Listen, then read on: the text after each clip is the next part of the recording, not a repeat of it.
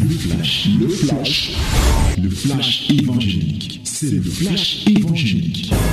C'est le temps du flash évangélique. Que les divines ondes viennent nous arroser, mes bien-aimés dans le Seigneur. C'est le temps de la parole, lisons dans le livre de Jérémie, chapitre 50. Doucement, doucement, nous tirons déjà vers la fin. Hein? de Jérémie, à quand nous aurons lu celui-ci, il va nous rester seulement deux chapitres. Voilà.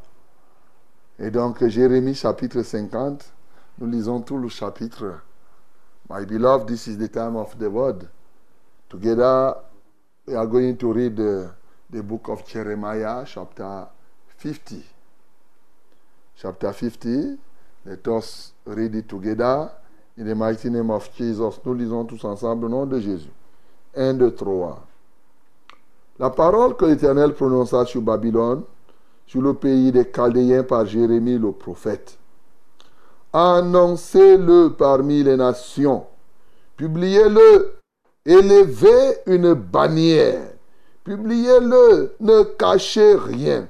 Dites, Babylone est prise. Belle est confondue. Mais Rodoc est brisé.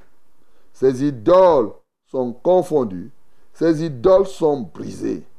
Car une nation monte contre elle du septentrion. Elle réduira son pays en désert. Il n'y aura plus d'habitants. Hommes et bêtes fuient, s'en vont. En ce jour, en ce temps-là, dit l'Éternel, les enfants d'Israël et les enfants de Juda reviendront ensemble.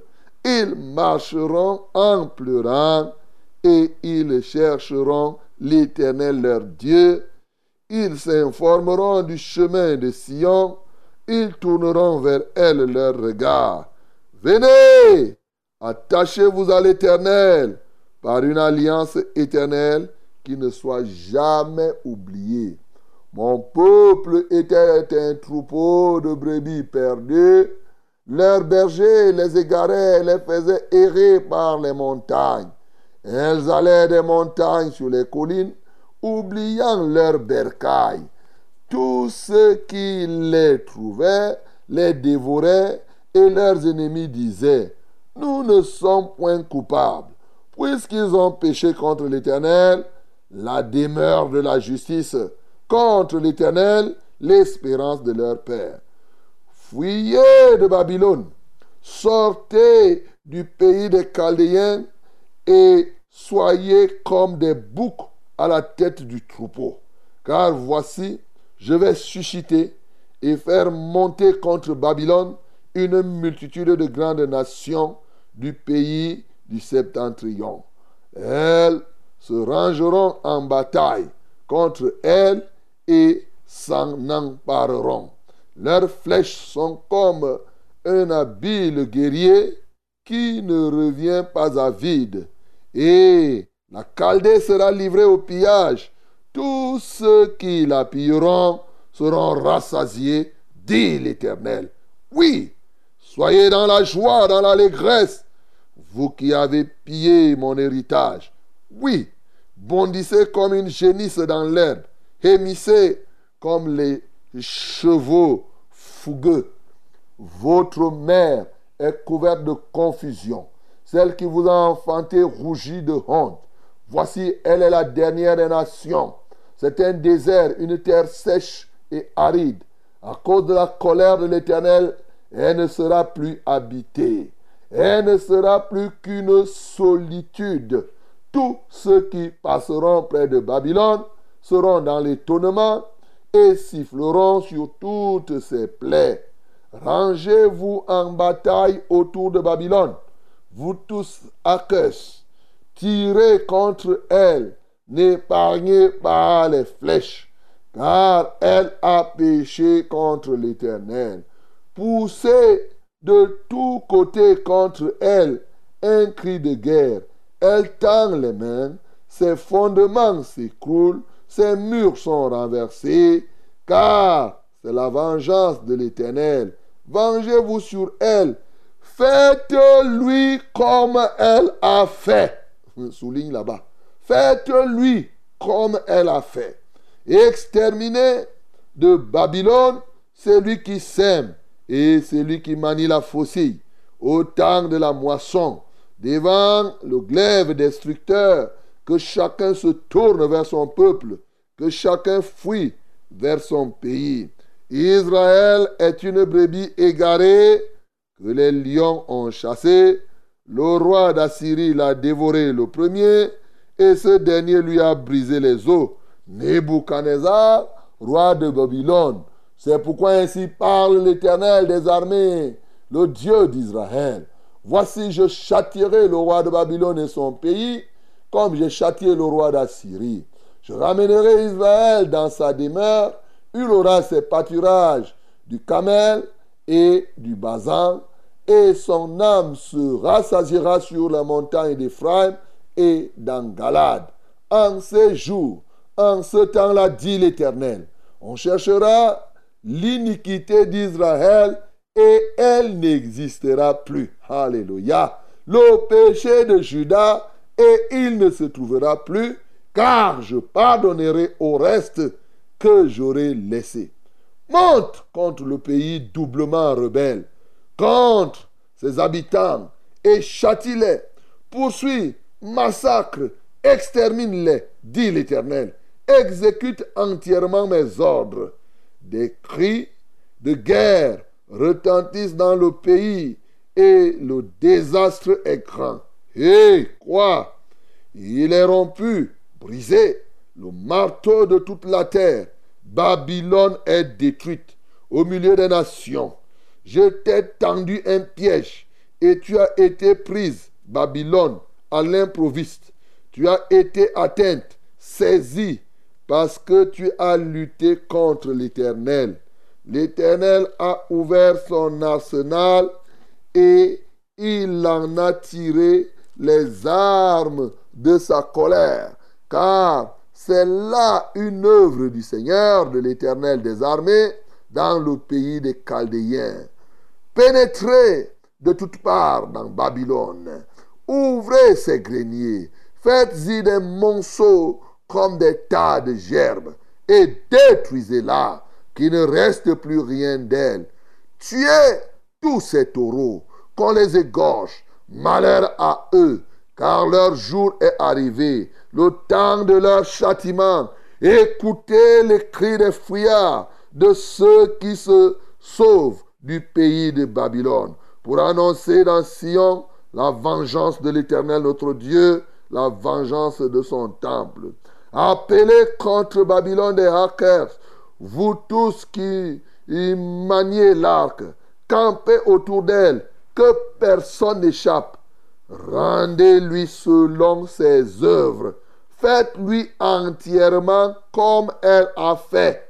Car elle s'est élevée avec fierté contre l'Éternel, contre le Saint d'Israël. C'est pourquoi ces jeunes gens tomberont dans les rues et tous les hommes de guerre périront en ce jour, dit l'Éternel. Voici, j'en veux à toi, orgueilleuse, dit le Seigneur, l'Éternel des armées, car ton jour est arrivé, le temps de ton châtiment. L'orgueilleuse chancellera et tombera, et personne ne la relèvera. Je montrerai le feu à ces villes, et il en dévorera tous les alentours. Ainsi parle l'Éternel des armées. Les enfants d'Israël et les enfants de Juda sont ensemble, opprimés. Tous ceux qui les ont amenés captifs les retiennent et refusent de les relâcher. Mais leur vengeur est puissant, lui dont l'Éternel des armées est le nom. Il défendra leur cause afin de donner le repos au pays et de faire trembler les habitants de Babylone. L'épée contre les Chaldéens, dit l'Éternel, contre les habitants de Babylone, ses chefs et ses sages. L'épée contre les prophètes de mensonges, qu'ils soient comme des insensés. L'épée contre ces vaillants hommes, qu'ils soient consternés. L'épée contre ces chevaux et ces chars, contre les gens de toute espèce qui sont au milieu d'elle, qu'ils deviennent semblables à des flammes, l'épée contre ses trésors, qu'ils soient pillés, la sécheresse contre ses eaux, qu'elles tarissent, car c'est un pays d'idoles. Ils sont fous de leurs idoles. C'est pourquoi les animaux du désert s'y établissent avec les chacals et les autruches. Ils feront leur demeure. Elle ne sera plus jamais habitée. Elle ne sera plus jamais peuplée. Comme Sodome et Gomorre et les villes voisines que Dieu détruisit, dit l'Éternel, elle ne sera plus habitée, elle sera le séjour d'aucun homme. Voici un peuple vient du septentrion, une grande nation, et des rois puissants se lèvent des extrémités de la terre. Ils portent l'arc et le javelot. Ils sont cruels sans miséricorde. Leur voix mugit comme la mer. Ils sont montés sur des chevaux, prêts à combattre comme un seul homme contre toi, fille de Babylone. Le roi de Babylone apprend la nouvelle et ses mains s'affaiblissent. L'angoisse le saisit comme la douleur d'une femme qui accouche. Voici, tel qu'un lion, il monte des rives orgueilleuses du Jourdain contre la demeure forte. Soudain, je les en chasserai et j'établirai sur elles celui que j'ai choisi. Car qui est semblable à moi Qui me donnera des ordres Et quel est le chef qui me résistera? C'est pourquoi écoutez la résolution que l'Éternel a prise contre Babylone et les desseins qu'il a conçus contre le pays des Chaldéens. Certainement, on les traitera comme de faibles brebis. Certainement, on ravagera leur demeure. Au bruit de la prise de Babylone, la terre tremble et un cri se fait entendre parmi les nations. Amen. Voilà, mon bien-aimé, la parole ce matin. Ces 46 versets t'édifient sur un point saillant. Depuis là, nous lisons comment Dieu a traité. Il a commencé par traiter d'abord Israël. Il s'est rendu en Égypte, Dieu les a poursuivis là-bas. Ensuite, Dieu a traité les Égyptiens. Il a continué, il a continué à traiter les autres peuples, qui étaient en fait les peuples ennemis d'Israël. Les Moabites, les fils d'Amnon, et tout cela, il les a traités. Maintenant, ce qui est quand même surprenant, pour traiter Israël et traiter ces peuples, Dieu utilisait qui? Babylone. C'est-à-dire que Dieu utilise Babylone pour traiter les Moabites. Il utilise Babylone pour traiter les fils d'Anon, pour traiter les Égyptiens. Babylone était devenu le bras armé de Dieu. Mais comment se fait-il que maintenant, Dieu prophétise, il dit que c'est le tour de Babylone pour être détruit? Après avoir utilisé Babylone pour la destruction des autres peuples et pour le châtiment d'Israël, Dieu se retourne maintenant contre Babylone et vous suivez ce qu'il dit là, que Babylone ne sera plus peuplée. Personne n'habitera là-bas. Et dit maintenant que faites à Babylone ce que Babylone faisait aux autres. Donc comme Babylone détruisait les Égyptiens et tout cela, agissez de la même manière. Mon bien-aimé, c'est ça qu'on était en train de lire. C'est pourquoi je lisais quelque part avec passion, parce que vraiment, quand on médite les textes de Dieu, c'est délicieux pour comprendre quel est le Dieu que nous sommes en train de servir. Voilà. Babylone. Et voilà Babylone qui a été, qui, dont Dieu a prophétisé.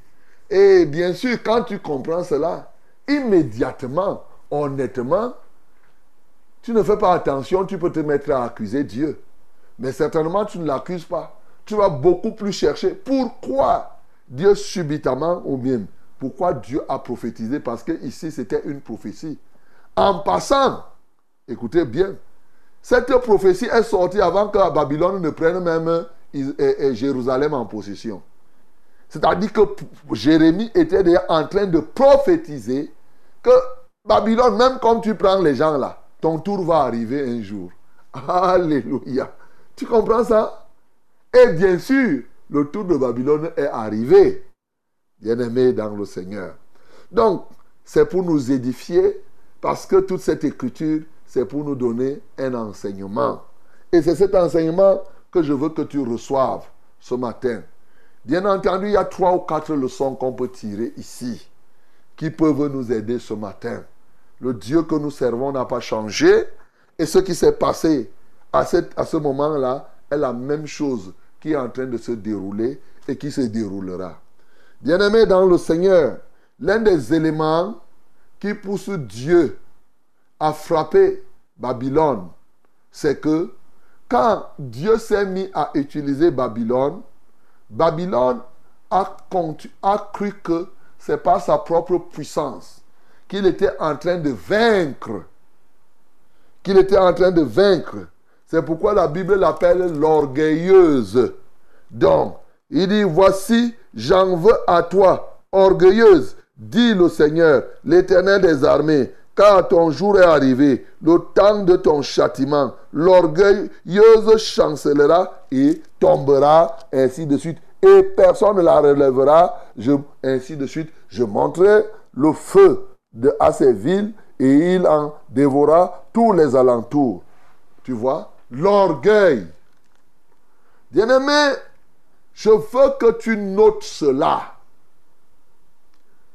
Pour toi aujourd'hui, quelle est la leçon que tu tires? Pour moi-même, Omban, et pour toi, un serviteur de Dieu. Dieu nous utilise.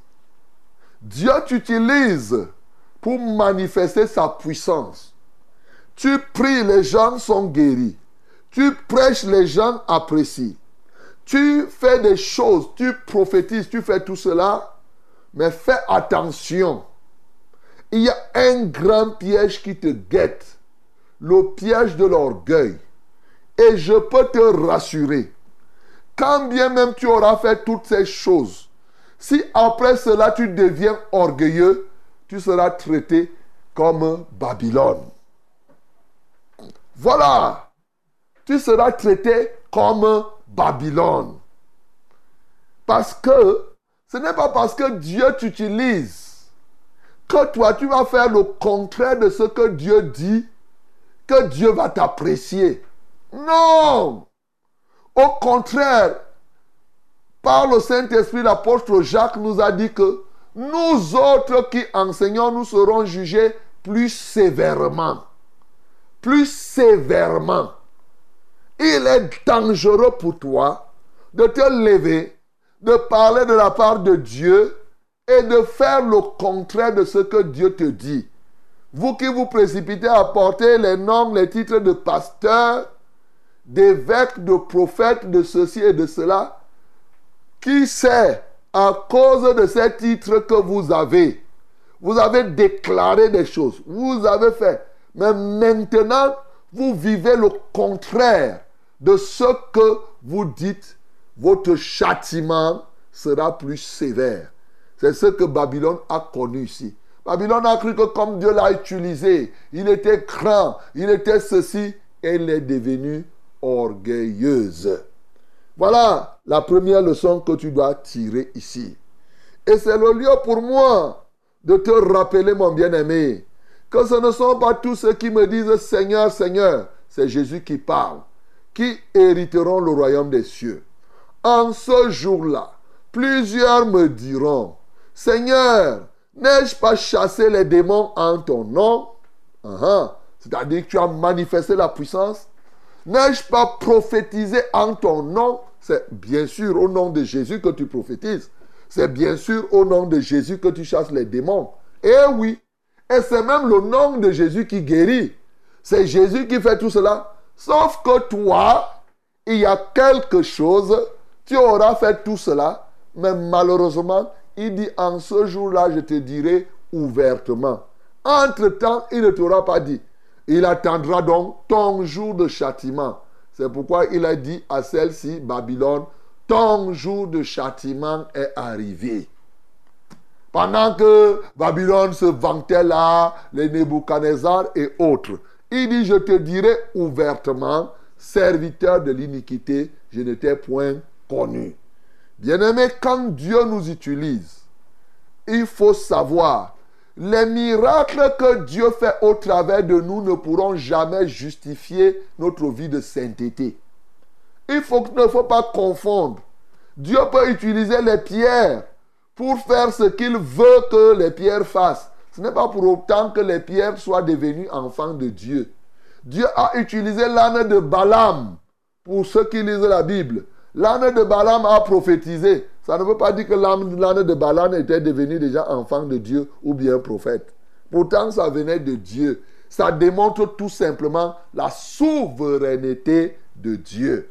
Donc ne crois pas que les miracles que Dieu fait au travers de toi, tout ce qu'il peut accomplir, la bonté de Dieu, souvent les gens confondent. Hein, vraiment, vous croyez que Dieu, il y en a qui croient que parce qu'ils sont protégés, il voulait faire un accident, il n'est pas mort, Dieu était avec lui. Ça veut dire qu'il est déjà enfant de Dieu. Non, c'est la bonté de Dieu. ton jour de châtiment arrivera si tu fais le contraire. Ce n'est pas parce que tu es prêtre, tu es évêque ou tu es pape mais quel que soit le titre qu'on te donne, tu ne marches pas dans la sainteté de Dieu, le sort qui est réservé à Satan sera réservé. Et c'est la deuxième leçon que tu peux tirer. Vous imaginez que Babylone, Dieu l'utilisait. Mais qu'est-ce qu'il dit ici? La parole que l'Éternel prononça sur Babylone et, sur le pays des Chaldéens par Jérémie le prophète. Annoncez-le parmi les nations. Publiez, élevez une bannière. Publiez-le, ne cachez rien. Dites, Babylone est prise, Belle est confondue, Mérodac est brisé. Qui est belle? Qui est Mérodac? Ah Babylone, Dieu l'utilisait, mais Babylone n'avait pas abandonné c'est son faux Dieu qui s'appelait Bel. Vous savez, Bel et Baal, vous voyez que ça se confond, non? Chez les Babyloniens, c'est Bel. Il appelait, il confondait ça. Il y avait deux divinités. Il y avait Bel et le dragon. C'était des divinités que les Babyloniens, c'est-à-dire chez eux, c'était cela. Bien qu'il soit utilisé par Dieu, il n'avait pas coupé la relation avec le Dieu Bel. Il considérait Bel comme le Dieu du ciel, comme si c'était lui qui était responsable de la pluie, de la fertilisation du sol et tout cela, et que c'est Bel qui leur donnait effectivement la force. Et Morodac, c'est qui? Morodac, c'est le successeur, c'est le fils de Nebuchadnezzar qui va succéder donc à Nebuchadnezzar. Et Dieu dit, dites que Bel c'est fini le Dieu là va être détruit. Et même, non seulement Nebuchadnezzar, même ses successeurs qui ont continué à faire ce qui est mauvais, sachez que moi, Dieu, à mon jour de vengeance, ils auront leur traitement. Bien-aimés, il y a des gens qui servent Dieu, qui disent être au service de Dieu, mais qui n'ont pas radicalement rompu avec les divinités du passé ils ont encore des liens. Sache que ton traitement sera comme le traitement de ce Dieu. Ils font le mélange. Ils étaient utilisés par Dieu, mais eux, ils servaient belle. Bien-aimé, ce matin, tu peux comprendre les dangers de mélanger Dieu avec quelqu'un d'autre. Non, Dieu doit être, oui, Dieu doit être seul à être servi. Babylone a essayé et malheureusement, il a vu que ça ne pouvait pas tenir. Et c'est comme cela que Babylone s'est retrouvée dans la destruction. Mon bien-aimé, la troisième leçon que je peux t'amener à tirer ici, je t'ai dit qu'il y a beaucoup de choses à dire, on n'a pas assez de temps, c'est ce que la Bible nous donne ici. Oui, elle nous dit donc, ainsi parle l'Éternel. Oui, Israël était une brebis égarée. Les gens malaxaient Israël à gauche et à droite, tels que les rois qui l'ont amené effectivement de Juda à Babylone, ils ne voulaient pas les laisser partir. Voici ce qui est écrit au verset 33. Ainsi parle l'Éternel des armées. Les enfants d'Israël et les enfants de Judas sont ensemble, opprimés. Tous ceux qui les ont amenés captifs les retiennent et refusent de les relâcher. Mais leur vengeur est puissant. Le vengeur des enfants d'Israël est puissant. Qu'est-ce qui se passe? Et Dieu a prophétisé que 70 ans après, c'est la volonté de Dieu, ces enfants d'Israël doivent être libérés.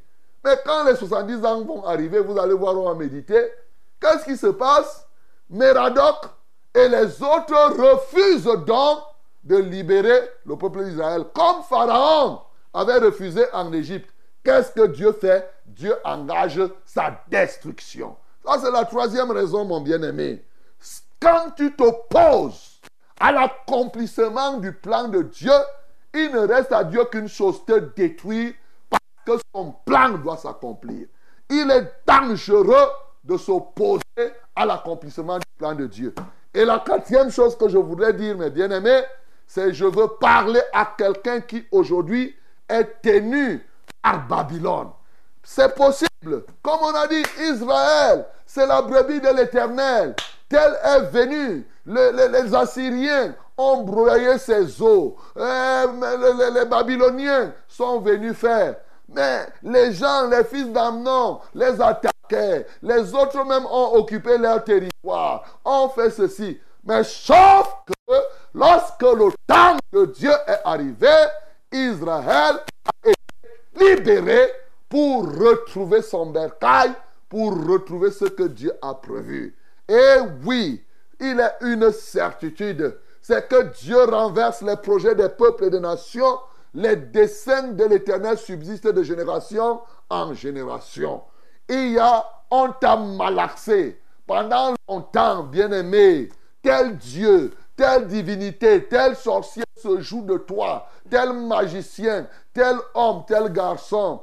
Un jour, bien-aimé, et qui sait, ça peut être ce jour. Mais il y a un jour que Dieu a fixé où parce que tu es la brebis de Dieu, tu dois connaître la vraie libération. Bien-aimé, il y a un jour pour toi, pour que tu sois libéré. Et ce jour peut être maintenant. Et c'est ce jour que le Seigneur Jésus-Christ de Nazareth, lumière de tous les temps, est venu apporter aux hommes pour que les hommes puissent vivre une nouvelle vie, pour te libérer de l'emprise des ténèbres. Et oui, au nom de Jésus, cette personne qui était à la porte de la bête, 40 ans de souffrance, mais lorsque ce jour, ce jour de surprise, mon bien-aimé, parce que ici Babylone même était surpris, il y a un jour où Dieu te surprend, il y a un jour prévu pour qu'il surprenne aussi l'adversaire, et c'est le jour de ta délivrance. Bien-aimé, Jésus-Christ est mort,